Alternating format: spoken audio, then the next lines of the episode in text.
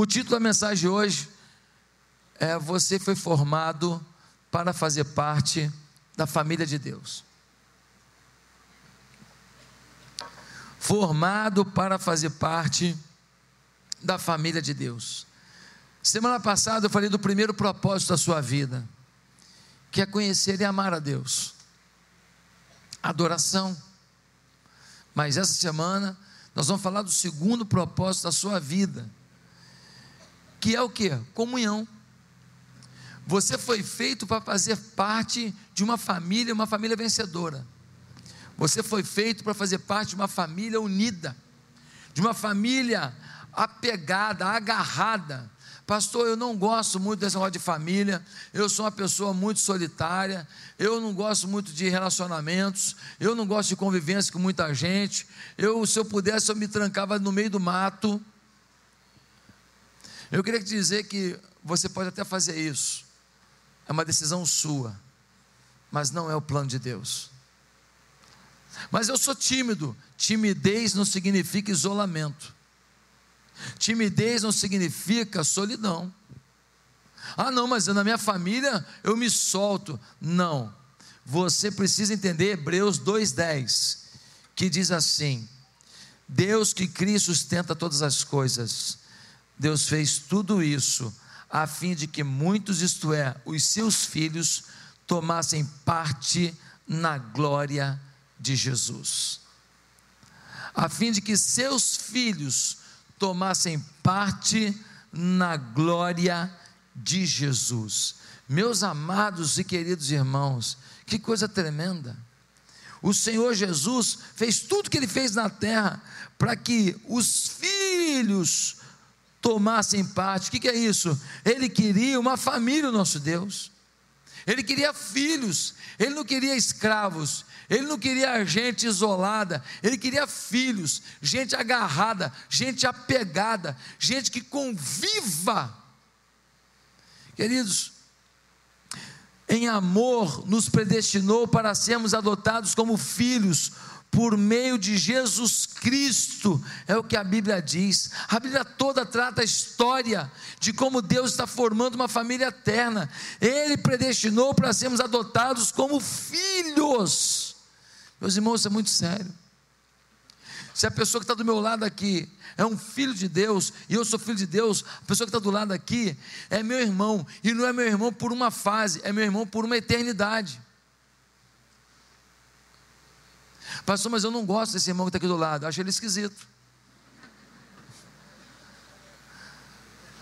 Eu não gosto dessa mulher aqui, olha que bolsa que ela está usando, bolsa espalhafatosa. Olha o cabelo dela, parece uma árvore de Natal. Você pode não gostar do jeito da pessoa, mas é melhor você começar a gostar. Você pode não gostar de alguma coisa que ela escolheu, mas dela você tem que gostar. Sabe por quê? Porque você está do lado de alguém que, se ele é salvo por Jesus, ele é sua família. E por toda a eternidade, como é que você vai desprezar alguém que você vai ter que encontrar o resto da vida? Queridos, 1 Pedro 2,17 vai dizer assim: amem os irmãos. Não diz assim, convivam, suportem apenas. Mas diz para amar, amem os irmãos. O que Deus deseja que você faça é isso. Ele quer que você ame os seus irmãos. Deus diz que quer que você aprenda a amar as pessoas na sua família. Qual é o pai aqui que não quer que os seus filhos se amem? Ah, pastor, lá em casa, eles se odeiam, eles querem se matar. Nossa, que coisa legal. Todo dia tem emoção lá em casa. Pastor, eles pegam faca um para o outro, eles pegam gilete, eles pegam espada. Um está comprando uma espada do samurai. Quem vai ficar feliz de saber que dois filhos estão em guerra? Pelo amor de Deus, o que Deus espera de nós é unidade. Ontem eu fiquei tão maravilhado. A fila do pastel, nós vamos resolver para a festa da primavera. Nós vamos resolver, eu te prometo, vai sair 10 pastéis de cada vez. Entendeu? Mas ontem teve fila no pastel, a fila estava grande. Sabe quantas pessoas me procuraram para reclamar? Ninguém. Também não fui lá para ouvir, não. Mas ninguém me procurou. Mas ninguém me procurou. Ninguém me procurou. Eu fiquei tão maravilhado. Falei: esse amor. Eles também têm um problema. Não tem como resolver o problema agora. Vai demorar mesmo. Então, na fila lá, na fila, esperando. Sabe o que é isso? Amor. Ah, eu não vou deixar de comer meu pastel com meus irmãos, não. Eu vou comer, mesmo que eu fique na fila. Achei bonito isso. A pessoa não me procurou e falou assim: Pô, para ficar esperando no pastel, eu vou embora. Não. Porque essa atitude, para ficar esperando o pastel, eu vou embora, é a atitude de quem não ama, sim ou não? Me fala uma coisa, uma mulher que está aqui, discutiu com o marido, ele vira para você e fala assim: se continuar assim, nós vamos separar. Isso te anima no casamento para caramba, não é? Você fala agora que eu vou lutar pelo casamento mesmo. É isso? Marido que está aqui, quando a mulher fala assim: Ó, oh, se continuar assim, nós vamos divorciar, hein? Quando ele fala isso, você fica empolgada. Vai falar, pode falar. Você fica doida para amar mais, você fica doido para amar mais. Fala aí. Você se sente rejeitado você se sente menos importante. E Deus já está falando com casamentos aqui, né? Não se fala isso. Nunca se fala isso.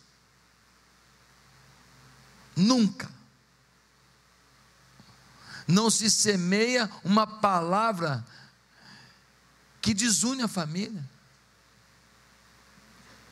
Porque sementes, palavras são sementes, e sementes podem florescer quando você menos imagina.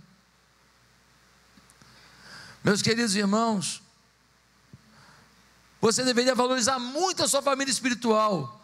Pastor, eu já tenho minha família de carne e osso. É? A tua família de carne e osso passa.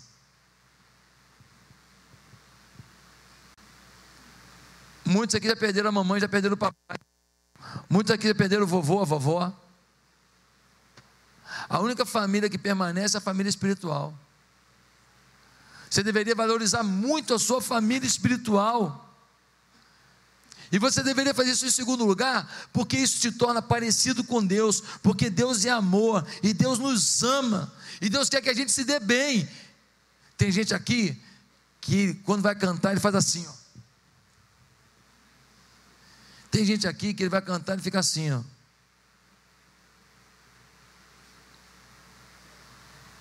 Quem é melhor? Quem é pior? Será que eu posso julgar o coração de alguém pelo externo? Talvez esse que está levantando a mão está adorando a Deus. Talvez o que está assim está adorando a Deus. Ou talvez esse que está levantando a mão, se ele tivesse uma micareta, ele fazia igualzinho. Ele faria igualzinho. E talvez esse que está assim, ele é assim para tudo. No dia do casamento dele, ele estava assim também. No dia que o filho dele nasceu, ele estava.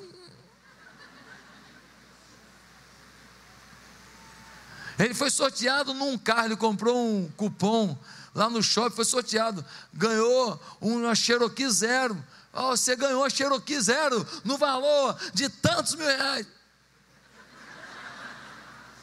É o jeito dele. Por dentro ele está explodindo de alegria. Por fora. Meus queridos, em terceiro lugar, você deveria valorizar a sua família de fé. Sabe por quê? Porque essa vida é um treino para a eternidade. Deus quer formar uma família para viver com Ele a eternidade. Deus decidiu isso e você está aqui treinando para ver se você está em condições de viver a eternidade com a sua família. Você está dizendo se você realmente ama essa família, abraça essa família. Comunhão é a palavra mais mal compreendida, talvez. Por exemplo, se eu perguntasse às pessoas da rua, o que, é a palavra comunhão, o que, que elas diriam? Ah, comunhão é comer junto. Outro talvez dissesse: não, comunhão é passear junto. A comunhão é, é tomar ceia junto na igreja. Irmãos, comunhão é amar a família de Deus. Porque eu posso estar junto comendo pão, tomando vinho da ceia e não amar. Eu posso passear com a igreja e não amar. Eu posso ter vindo na festa ontem e brincar aqui, até ter trabalhado numa barraca um tempo ali, mas eu não amei. Eu fiz o que está todo mundo fazendo, fazer também. A minha motivação é que disse eu amo. 1 João 4, 21 diz assim: Quem ama a Deus, ame também seu irmão. Quem ama a Deus, ama seu irmão. Você não pode dizer eu amo a Deus e não ama seu irmão. Você não pode falar assim, ah, eu amo, eu amo a igreja, eu amo o Senhor, eu amo as nações, só não amo esse cara aqui do meu lado. Olha, esse cara do seu lado é a sua grande oportunidade de dizer se você ama mesmo. Porque o cara da, lá de longe, o camarada que está lá no outro país, ele não tem chulé perto de você. Ele não tem bafo perto de você. Ele não grita com você. Ele não te magoa. Ele não é, não é ingrato com você. Então amar as nações é mole, quero ver amar o cara do lado. Amar os pobres do mundo, eu choro só de ver, irmão. Quero saber se você chora porque está do seu lado. Por quem você ajuda e não faz nada por você depois, esquece de você. Queridos, a igreja é uma família, e Paulo escreve: escrevo-lhe essas coisas para que saiba como viver na família de Deus. Essa família é a igreja. A igreja não é o prédio. Ah, pastor, que pena que você não tem uma igreja bonita. Uma igreja bonita seria toda de mármore Carrara, um piso todo é, assim, de um, de, um, de um granito importado da Malásia. Ah, pastor, se tivesse aqui, eu querido, olha só, eu estou pouco ligando para isso. Eu estou feliz que aqui tem ar-condicionado, uma iluminação legal, um ambiente gostoso, uma poltrona sentada para você sentar aí e não ficar reclamando. O resto, o que me importa são pessoas. Eu só queria uma estrutura mínima para você se sentir confortável aqui num culto que leva duas horas. Agora, meu amado, eu quero é que você se sinta amparado, amparado pelo amor da igreja, não pela estrutura. Eu podia botar mármore Carrara aqui, eu podia botar aqui é, um, um negócio de ouro pendurado ali, e aí, se não tiver amor, de que, que vale isso? Vai tudo derreter quando o fogo vier sobre a terra. O que importa para a gente nessa igreja são as pessoas. Então a gente faz bonito, mas a gente faz prático. Prático. Tudo é bonito, mas prático. Tudo com qualidade. Ah, pastor, mas esse telão é por quê? Porque uma imagem vale mais do que mil palavras. Nós vivemos o tempo das imagens. Nós estamos na pós-modernidade. Nós precisamos entender que uma imagem toca seu coração. Então, qualidade na imagem a gente bota. Deus está nesse lugar, querendo que você ame os seus irmãos, ame a sua família, se sinta parte de um milagre. Agora, meu querido, talvez você diga, pastor, eu tenho comunhão com a igreja. Deixa eu te falar uma coisa aqui. Vamos definir que comunhão é essa. Existem quatro níveis de comunhão possíveis aqui na igreja. Primeiro nível de comunhão, membresia. É você escolher a quem pertencer. É você escolher a quem pertencer. Esse é o nível mais básico. É você encontrar uma família igreja e você escolhe, eu vou me ligar a ela. Você não é obrigado a se ligar a essa igreja. Tem milhares de igrejas. Agora um dia você se ligou a essa igreja. Se você se ligou a essa igreja, por que você se ligou? Ah, porque quando eu vim aqui era melhor, era diferente. Agora não está a mesma coisa. O seu amor é que mudou.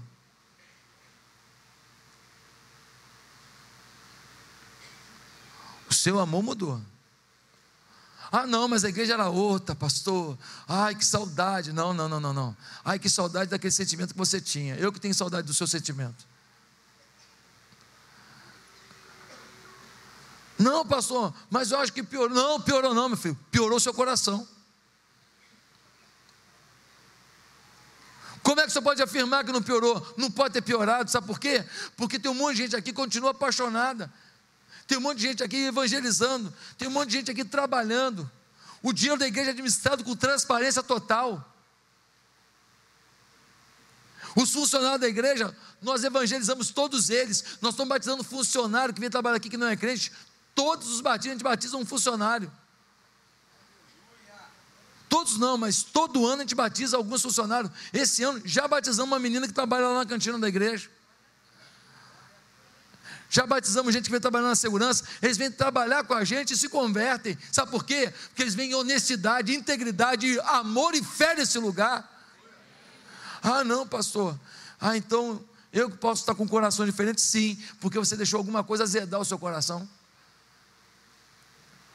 Ou a sua preguiça, ou um erro de um irmão, ou uma palavra que não foi bem dada para você, ou um dia que eu preguei, que peguei pesado você não gostou. Um dia eu fui numa festa lá em Patinga, aqui no Brasil, aqui no Rio não acontece isso não, só lá em Patinga. Eu fui em Patinga, sentei numa festa, aí sentei, e eu estava batendo firme naquela época estava pregando sobre a comunhão da igreja. Amai-vos uns aos outros, perdoai-vos aos outros, aceitai-vos uns aos outros, suportai-vos uns aos outros, não mintais uns aos outros, só sobre mandamento recíproco. Sentei ali, aí um irmão virou para mim e falou assim: Pois é, pastor, eu não sei se o problema é comigo. A introdução dele foi só para inglês ver, né? Mas assim, eu estou sentindo que o pastor está tá pegando firme demais, está sendo assim umas palavras muito fortes. Eu não sei se é comigo, mas acho que o pastor. E aí eu com muito amor, eu, era, eu tinha menos amor naquela época, mas, mas eu com muito amor, mas eu tinha menos amor, mas eu já tinha amor, mas tinha menos.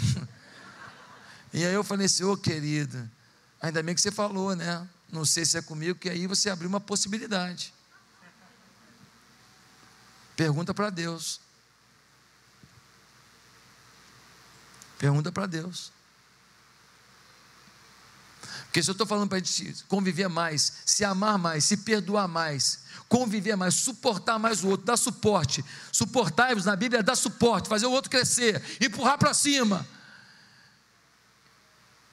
e você está se sentindo agredido por isso?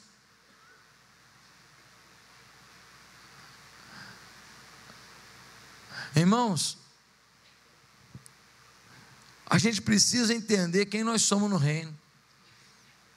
Você, quando se filiou a essa igreja, você assumiu um compromisso de fazer esse lugar dar certo, de fazer desse pastor o seu pastor, de fazer dessa liderança pastoral os seus pastores, de conviver com esse povo e de fazer diferença na sociedade. Você se comprometeu, você se sentiu motivado a isso. Só o diabo para querer tirar isso de você. Não, pastor, é que eu estou mudando, estou indo morar em Singapura e lá não tem célula da igreja. Tal, ah, então eu entendo. Ainda assim você pode abrir uma célula lá em Singapura e ser discipulado por alguém daqui. Irmãos, Efésios 2,19: Agora vocês são cidadãos que pertencem ao povo de Deus e são membros da família dele. A vida cristã não é uma questão de fé, é também uma questão de pertencimento. A vida cristã não é só falar, eu creio em Jesus. Não, eu não posso pegar o cabeça e ignorar o corpo. Irmão, se eu visse uma cabeça andando por aí, eu fujo. Oh, tu viu uma cabeça passando ali? Irmão, Jesus disse que Ele é o cabeça, nós somos o corpo. Tem gente que diz que ama o cabeça e odeia o corpo, não entendo. Um dia, um cantor famoso aí,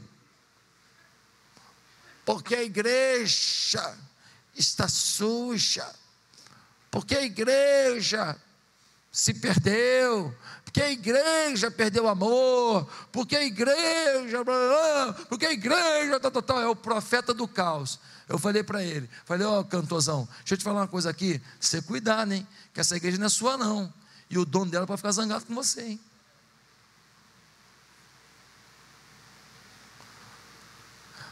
Porque o seu discurso é só de denúncia. Qual é a solução que se apresenta? Eu, quando eu falo no meu púlpito do problema da igreja, eu apresento a solução. Eu falo do amor. Eu falo das células, eu falo do discipulado. Eu falo de cada um se sentir pastor, se sentir importante, cada um cuidar de vidas. Enquanto eu cuido dos outros, eu cuido de mim mesmo. Enquanto eu ensino para os outros, eu ensino para mim mesmo. Eu não tenho só um discurso profético, eu tenho uma palavra de restauração. Você não só critica, cuidado, hein? Porque essa igreja toda maculada, manchada, cheia de problema, ela é de Jesus. E o Cordeiro de Deus disse que um dia ele vem para resgatá-la. E ele disse que essa igreja vai ser levantada para as bodas do Cordeiro. E ele disse que o trigo vai ser tirado, o joio vai ficar. De repente até você pode ficar. E. Então, você cuidado para falar mal dessa igreja. Ele ficou me olhando quando é regalado. Mas eu ajudei aquele irmão em muito amor. Eu falei para ele, cara, cuidado. Você está com um discurso derrotista pessimista. Não é isso que você tem que falar para a igreja onde você vai, não, rapaz.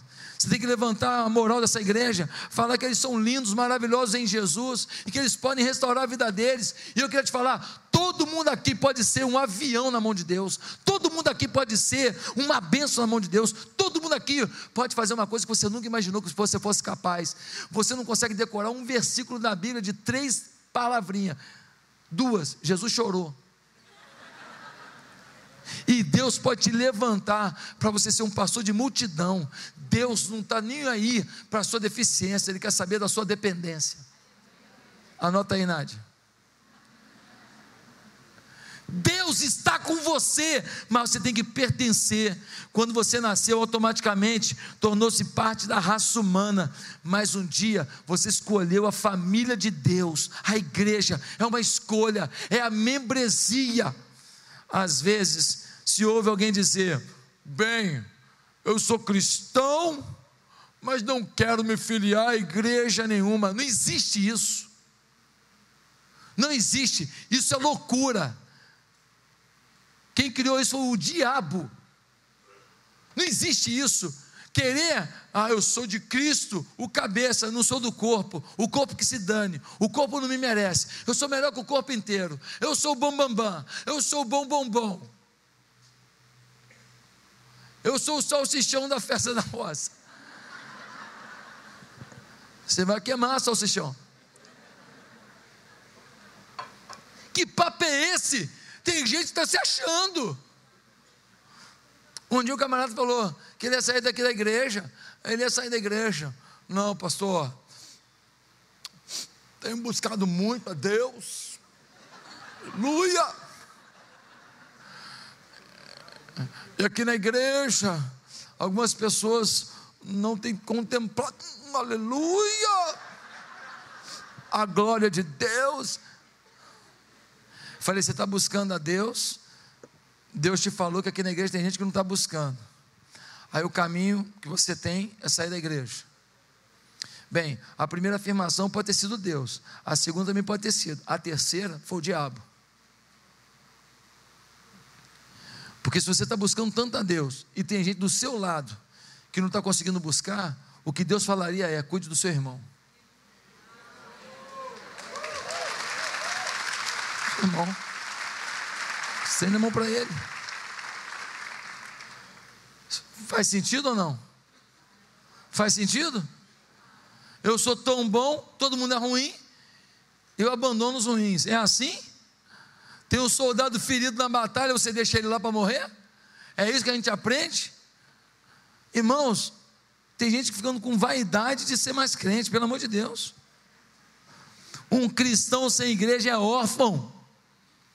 Nessa semana, nós vamos ler sobre seis razões pelas quais você precisa ter uma igreja, ser parte da igreja. A leitura dessa semana vai ser uma bomba atômica na tua vida. Se você ler com todo o coração, você vai ver como que Deus vai falar com você. Romanos 12, versículo 5 diz assim: Em Cristo nós formamos um só corpo, e cada membro está ligado a todos os outros. Irmãos, nós somos um só corpo, um só corpo. Olha, quando um irmão aqui que é militar, ele vai para a batalha, ele tem que enfrentar o traficante lá, talvez trocar até tiro. Esse irmão é minha família. Eu tenho que orar por ele. Quando o irmão aqui da igreja está com a sua empresa lá, olha, uma pendenga danada, uma dificuldade, ele não está conseguindo vender, ele está sofrendo, irmãos. Isso aí é uma, é uma luta nossa. Quando o irmão aqui está lá vencendo, conquistando, é uma vitória nossa. Deveria ser assim o sentimento da igreja. A gente chora com os que choram e a gente se alegra com os que se alegram. A gente não tem inveja dos que se alegram e a gente tem uma falsa misericórdia dos que estão fracos, que estão pior que a gente. Meus amados irmãos, a palavra membresia, ela é meio esquisita. Você fala assim, ah, é, é você tem que entrar para a membresia da igreja. Mas ela foi tirada da Bíblia.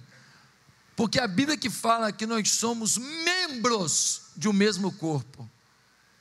A palavra membresia, e nós temos curso de membresia todo domingo, 9 horas da manhã e 5 da tarde. E uma vez por mês, nós temos na primeira terça-feira, primeira quarta-feira do mês, também o curso de membresia. Você faz duas semanas de curso de membresia, se você veio de outra igreja evangélica, já foi batizado, para poder saber onde você está pisando. Depois você decide se vai ser membro ou não. Você tem que saber o que a igreja pensa. Ah, pastor, eu vi o que a igreja pensa, mas eu, eu, eu vou me tornar membro da igreja, mas eu discordo do que a igreja pensa. Não se torne membro. Não se torne membro. Procure um de nós e diga: olha, eu não estou concordando. Explique por quê. Nós queremos explicar para você por que, a gente pensa diferente. Vamos argumentar, vamos conversar, vamos orar sobre isso. E aí sim, depois disso, se você falar, não, mas eu não concordo com essa visão de cuidado, de discipulado, de pastoreio, de estar junto, de lutar pela pessoa, eu, eu não quero isso para a minha vida, aí não seja membro. Eu só não sei da onde você tirou o que você quer. Não foi da Bíblia. Porque a Bíblia nos apresenta essa coisa de membresia, não de cristão flutuante. Tinha um, um, um tem um, um, um jargão, né? É, por causa de um programa de rádio muito famoso, né? O que vai pelas igrejas. E tem gente que é o que vai pelas igrejas ambulante. Congresso do Jovem, está lá. Fulano de tal pregando em tal lugar, ele vai lá. Stand-up evangélico em tal lugar, ele vai lá. Festa na roça, ele veio aqui. Ontem eu vi aqui gente que eu não via, eu pensei até que tinha morrido. Eu pensei que tinha morrido. Aí encontrei. Opa, tudo bem e tal. É, Ô pastor, você lembra de mim ainda? Lembro tal. Você foi para a igreja tal, né? É, já não estou mais lá não, já estou Natal. Ah, então tá. Deus abençoe. Já saí. Deus abençoe. Amém.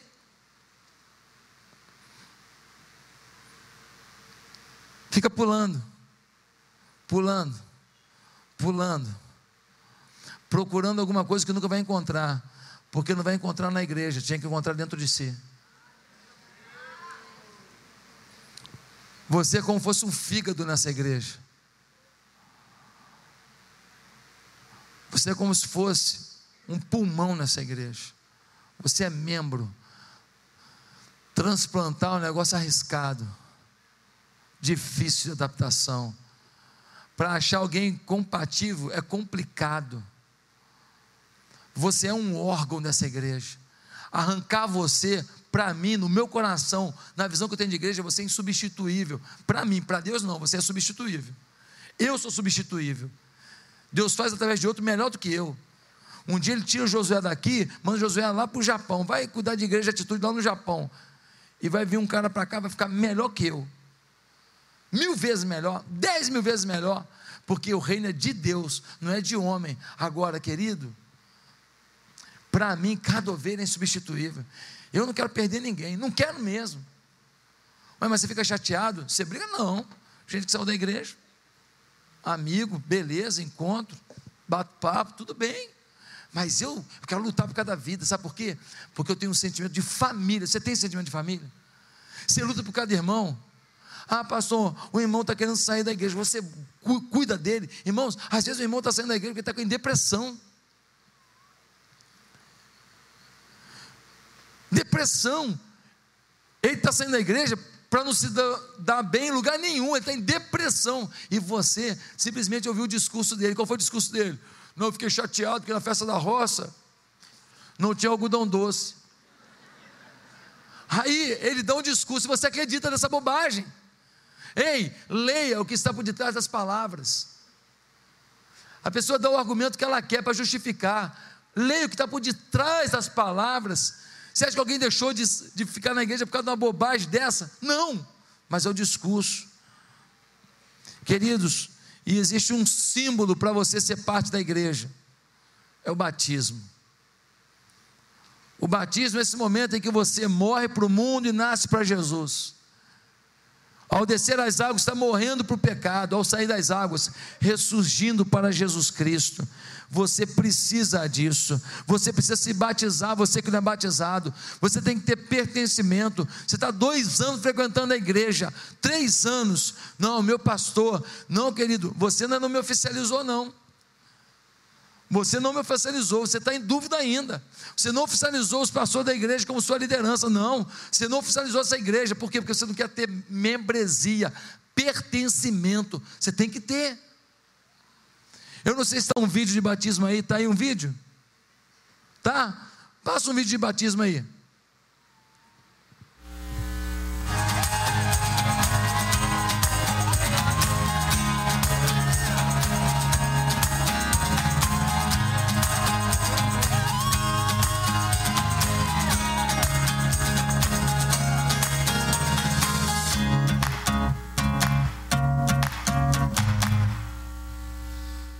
Amém?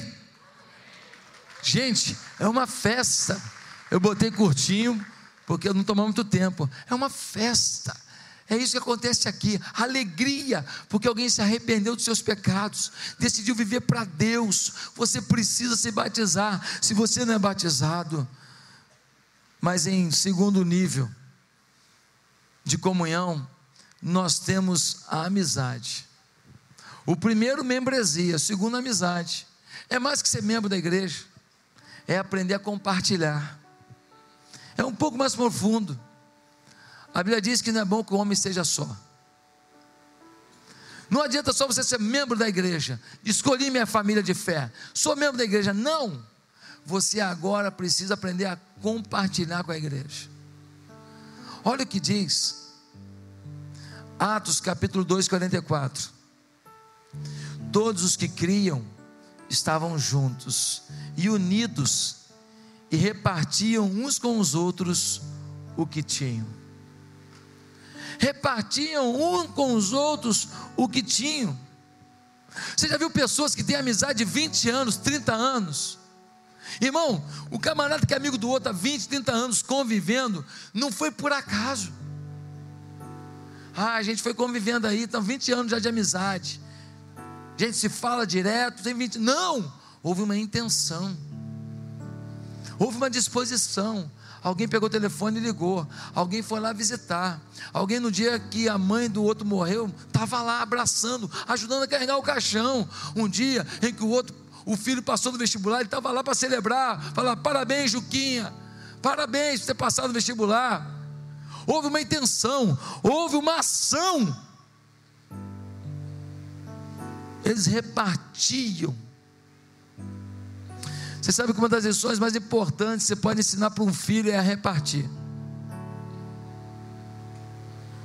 Eu me lembro que uma vez eu encontrei com um garotinho, pobrezinho, e o, o, o garotinho estava com um saquinho de pipoca na mão. E eu me lembrei disso essa semana agora. E e quando eu fui falar com aquela criança pobrezinha, sujinha, mas com um saquinho de pipoca, ele pegou a pipoca e fez assim para mim.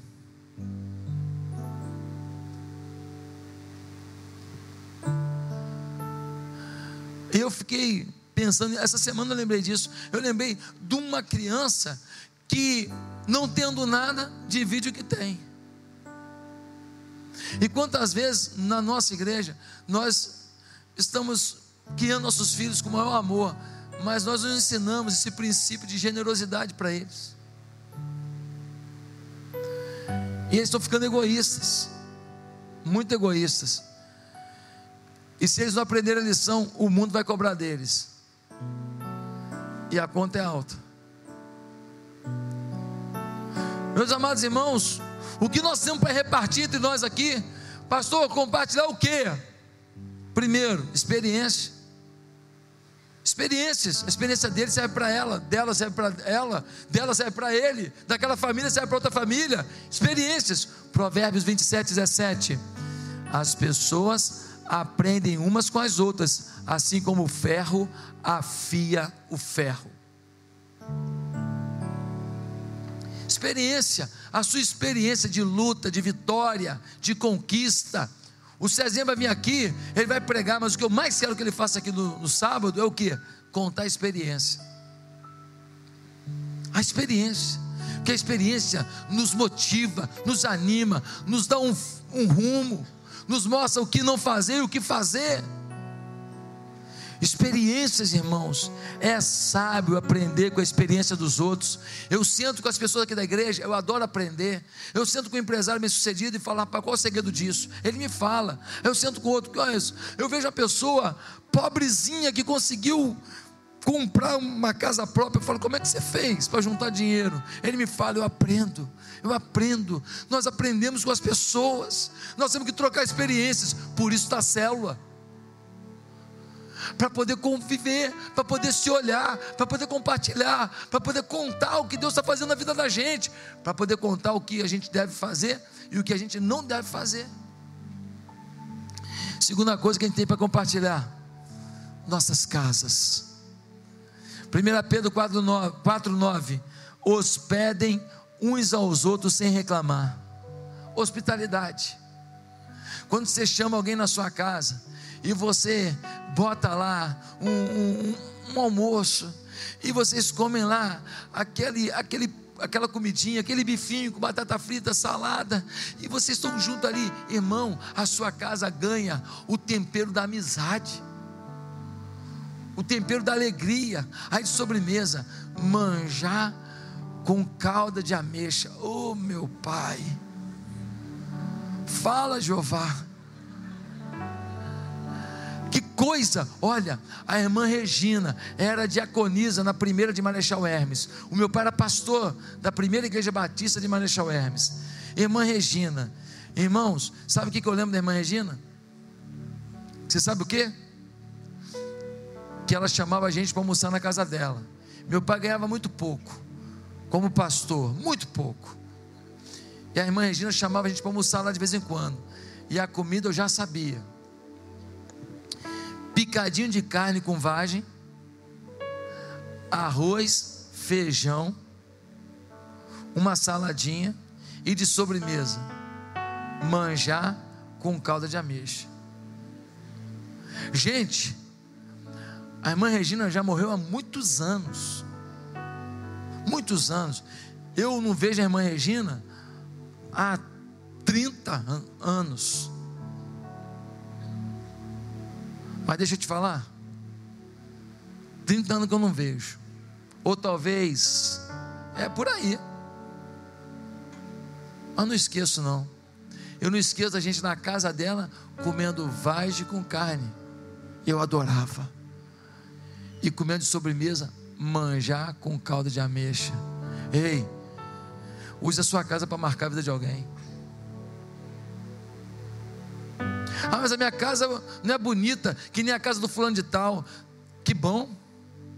Que bom que a gente pode levar a gente numa casa de um tipo, na casa de outro tipo, na casa de outro tipo, e ou seja, ninguém vai ficar sem uma casa para ir. Que bom que as casas não são todas iguais aqui. Que bom que alguém tem uma casa diferente, ele pode chegar aqui e encontrar uma casa igual a dele. Que bom. Que bom que na igreja tem gente que tem dinheiro, tem gente que não tem dinheiro, tem gente que está procurando dinheiro, tem gente que não achou até hoje. Que bom, que bom, que bom. Bom demais, bom demais. Porque igreja é família. Igreja não é conta bancária. Igreja não é lista de riqueza da Forbes. Igreja é família. Ah, meus amados irmãos, nossas casas. Nós podemos compartilhar também os nossos problemas. É, que bom que a gente pode. Diz a Bíblia: chorem com os que choram, alegre-se com os que se alegram. Nós podemos compartilhar problema.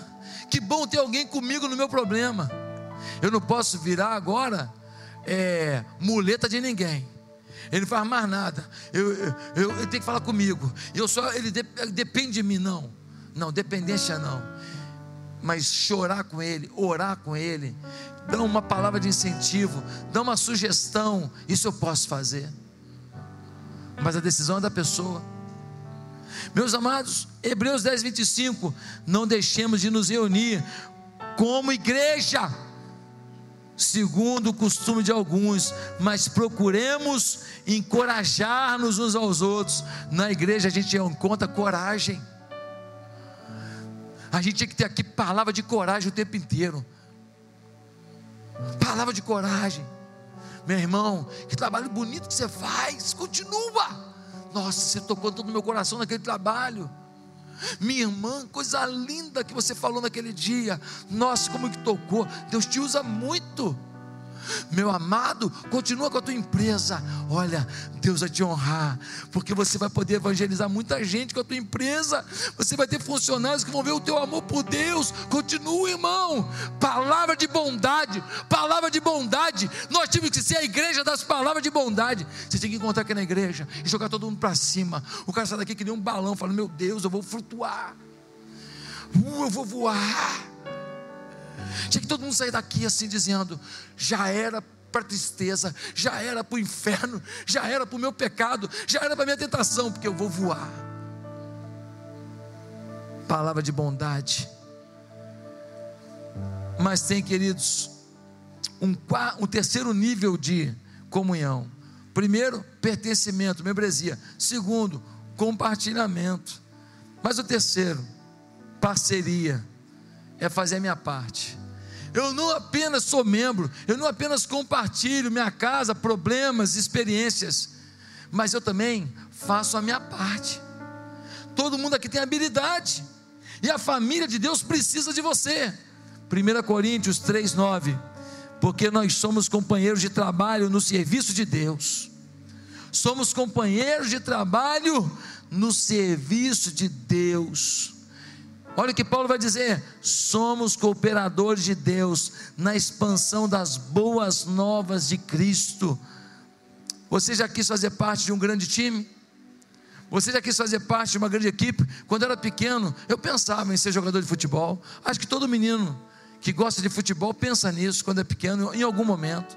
Eu pensava jogar no melhor time do mundo, você já sabe qual é. Eu pensava eu pensava nisso. Mas eu depois não, não pensei mais. Mas uma fasezinha, você pensa, um pouquinho de tempo que seja, você pensa. O menino que gosta. Mas eu não pensava em ser meu sonho jogar lá no Suruí Futebol Clube. Ó, oh, meu meu sonho é jogar lá no. Não, eu sonhava jogar num grande time. Quando um pai vai falar do filho, ele está brincando, esse aqui, Real Madrid já quer contratar. Ele fala, Madrid. É ou não é só brincadeira? Só brincadeira é sem graça, todo mundo já faz ela. Cria outra. Não, é, não é verdade? Quando eu brincava, eu falava o quê? Isso aqui o Barcelona já quer, isso aqui o Flamengo já quer. Não é? Você fala time grande, você fala time grande. Cuidado com o que você fala. Senão a criança pode não querer nem crescer, tadinho. Você fala time grande, fala time grande, querido, você faz parte de um time grande. O que Deus tem feito aqui é a mão do céu, é a mão do eterno, é a mão do Deus Todo-Poderoso sobre um, um lugar. Irmãos, nós não podemos entender isso aqui se não for pelo princípio espiritual. Não tem lógica o que Deus fez nesse lugar. Não tem lógica o que a gente adquiriu. Agora em outubro, em nome de Jesus, nós vamos pagar uma parcela enorme, terrível, doída. Mas nós vamos pagar. E ela é a última grande intermediária da igreja. Depois nós vamos ter uma última intermediária, que é metade dessa. Essa agora é assim, é o salto maior da nossa história. Nós temos que ter unidade. Ah, pastor, mas a igreja cresceu e ela sempre pagou. Pois é, essa intermediária é mais alta que as outras. Só que o dinheiro do povo encolheu. Tem gente aqui que trabalha no Estado, que não está recebendo. O desafio é enorme. Pessoa que trabalha na construção civil parou. Mercado imobiliário está difícil. Aí quando uma coisa para, para outra. Quem não ganha dinheiro numa coisa, não compra outra que movimenta outro mercado. O cara é cirurgião plástico. Como é que o cara daqui vai pagar a plástica para a mulher dele se não está pagando nem o arroz? A coisa parando, vai parando, a economia vai parando. Mas nós vamos pagar. Isso aqui é um milagre, é um milagre. Você está debaixo de um milagre, você é de um time de milagre. Agora, deixa eu te falar: o milagre não é o CNPJ, é você. Você tem que se ver como um milagre. Se você tivesse o sentimento pela sua igreja que você deveria ter, você nos seus negócios teria a postura que você precisa ter. Você na sua vida pessoal teria a postura que você precisa ter, porque Deus está nesse lugar, Deus está agindo aqui, Deus está operando nesse lugar. Você é parte de uma história linda. A Madre Teresa, ela cuidando de muita gente fedorenta, gente suja, gente com aquelas lepra, com aquelas feridas.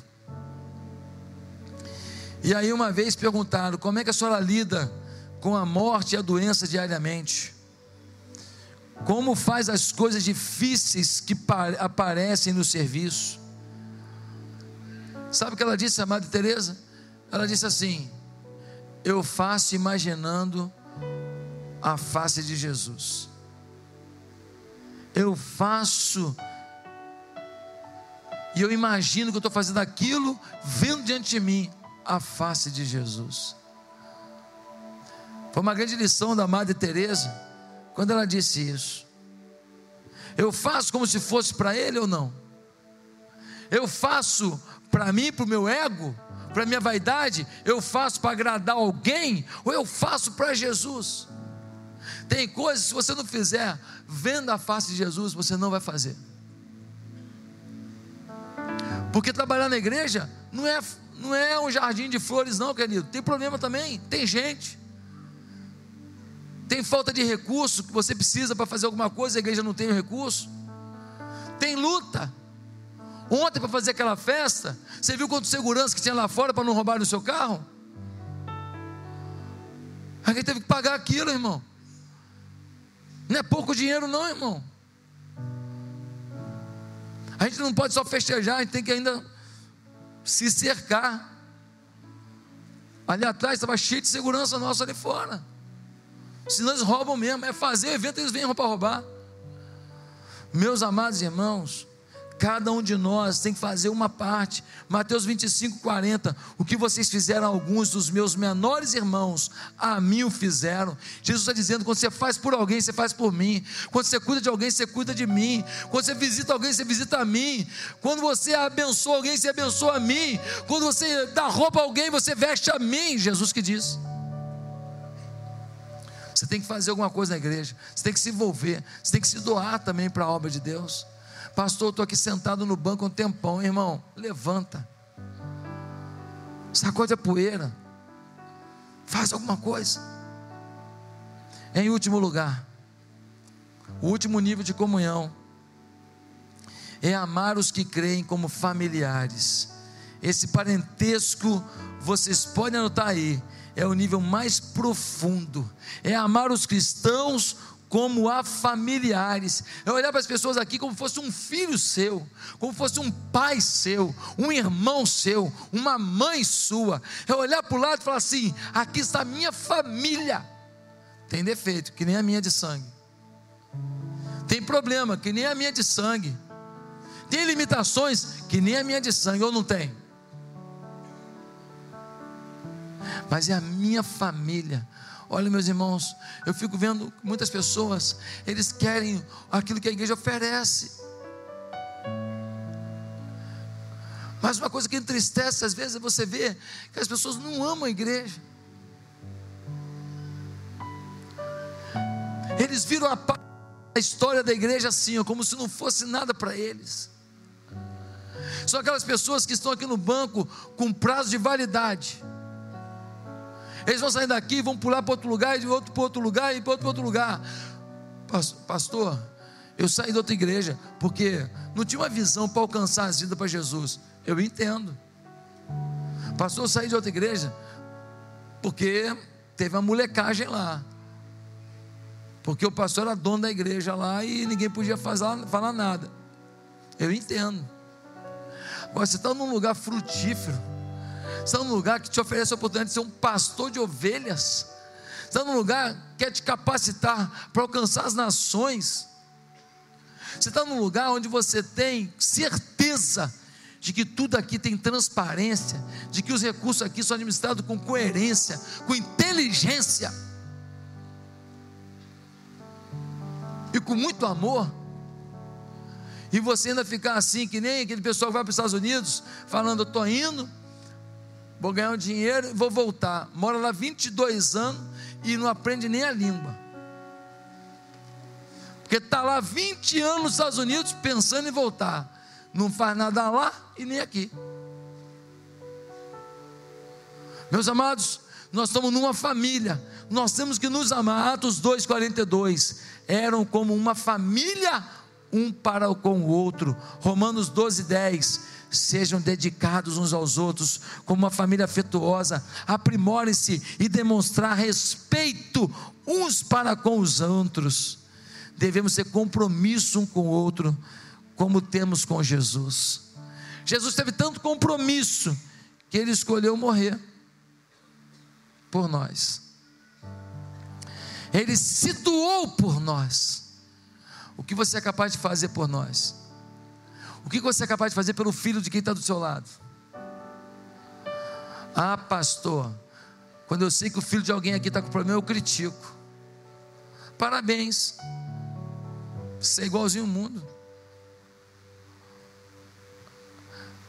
Quando o marido de alguém aqui está aprontando, o que você faz? Ah, pastor, eu, eu nem chego perto, porque eu não gosto de gente pecadora. Ah, parabéns, fez igual ao mundo, você foi seletivo.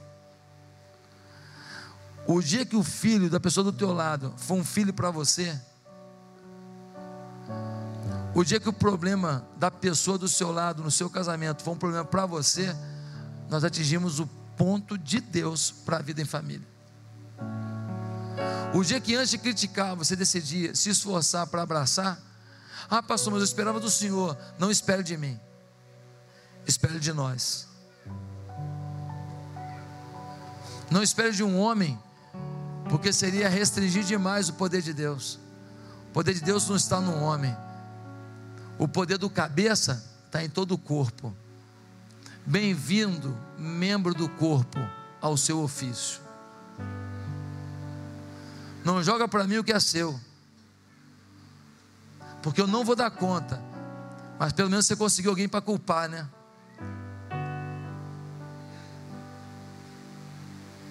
Falei com o pastor, não fez nada. Falou que orar na saída ali, pastor. Eu passei, tinha só 3 mil pessoas do seu lado ali. Eu falei assim: Pastor, liga para Fulano.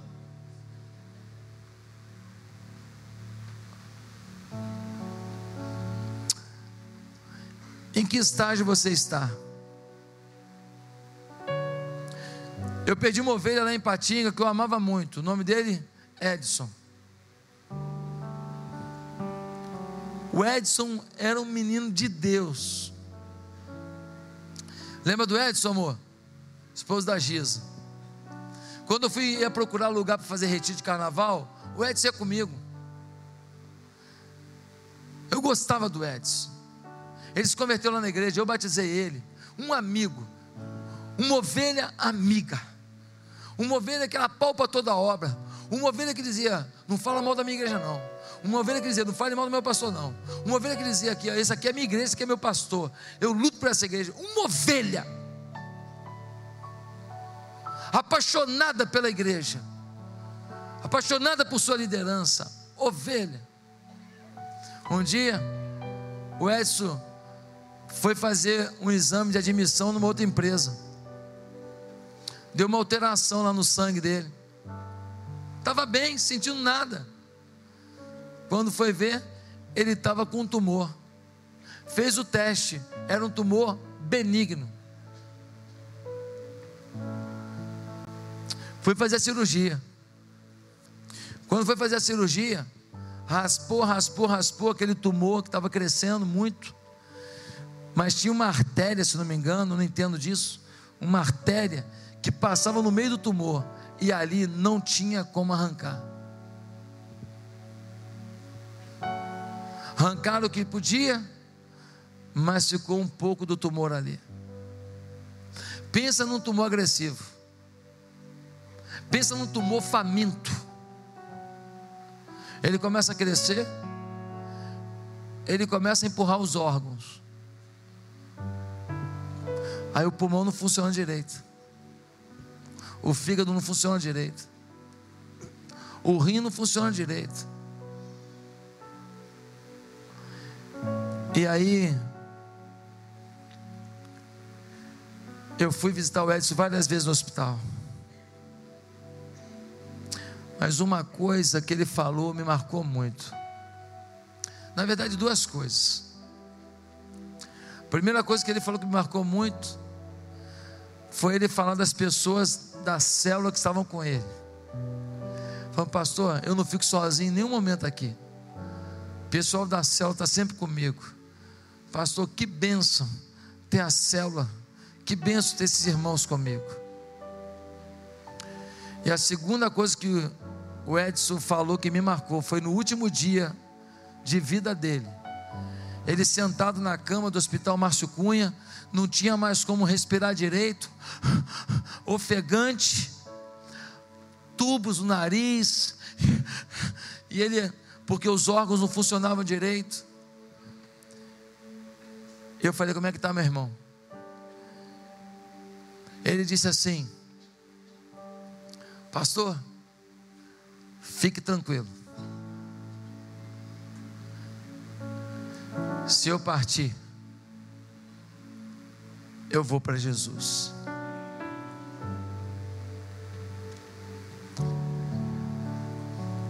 Eu nunca vi alguém na beira da morte falar assim: traz meu relógio de ouro. Eu nunca vi alguém à beira da morte falando assim: traz lá a chave do meu carrão. Eu nunca vi alguém à beira da morte falando assim: traz aqui as escrituras dos meus imóveis todos que eu tenho. Eu nunca vi.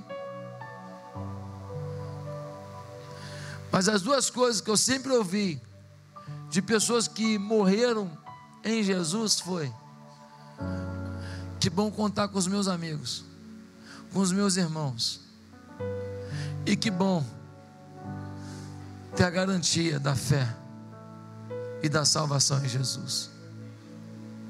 Parece que as duas coisas andam juntas. Parece que enquanto você não tem pertencimento a uma família, a sua fé também fica prejudicada, limitada, enfraquecida. Nesta manhã eu queria perguntar para você: onde é que está a tua fé? Mas onde é que está a tua comunhão? Qual o nível de comunhão que você tem com a igreja hoje? Você já é batizado? Você veio de outra igreja, fez o curso de membresia, se tornou membro? Você está em célula, mas está ativo, está compartilhando, está trocando ideia. A sua casa é sua casa? Ou a sua casa abençoa alguém? Em último lugar, o que você faz hoje pela sua família? O quanto você se doa pela sua família? O quanto, se depender de você, a família vai mais longe? Qual a sua dedicação no seu trabalho? Qual a sua, sua dedicação pela sua família humana? Qual a sua dedicação nos seus estudos? Legal. Agora, qual a sua dedicação à sua família de fé? Ao reino de Deus e à sua família para você viver junto ao reino de Deus. Qual é a sua dedicação de 0 a 10? Que nota você se dá? Curva a sua cabeça. Quero perguntar se tem alguém aqui nessa manhã que foi tocado por Deus e decidiu hoje aceitar Jesus ser parte dessa família, a família da fé. Quero saber se tem alguém aqui hoje que decidiu aceitar Cristo como Senhor da vida. Se você quer hoje começar uma nova vida e ser dessa família, aonde você está, repita comigo uma oração. Ninguém precisa ouvir. Aonde você está, você vai dizer agora comigo assim. Se hoje você quer se arrepender dos seus pecados, receber Jesus, ser parte da fé em Jesus, diga assim: Santo Deus, eu me arrependo dos meus pecados e eu recebo Jesus como Senhor da minha vida. Eu quero pertencer à tua família, família de fé. E eu quero me doar, eu quero compartilhar, eu quero fazer a, a tua obra junto com os meus irmãos. Me usa, meu Deus, em nome de Jesus. Amém.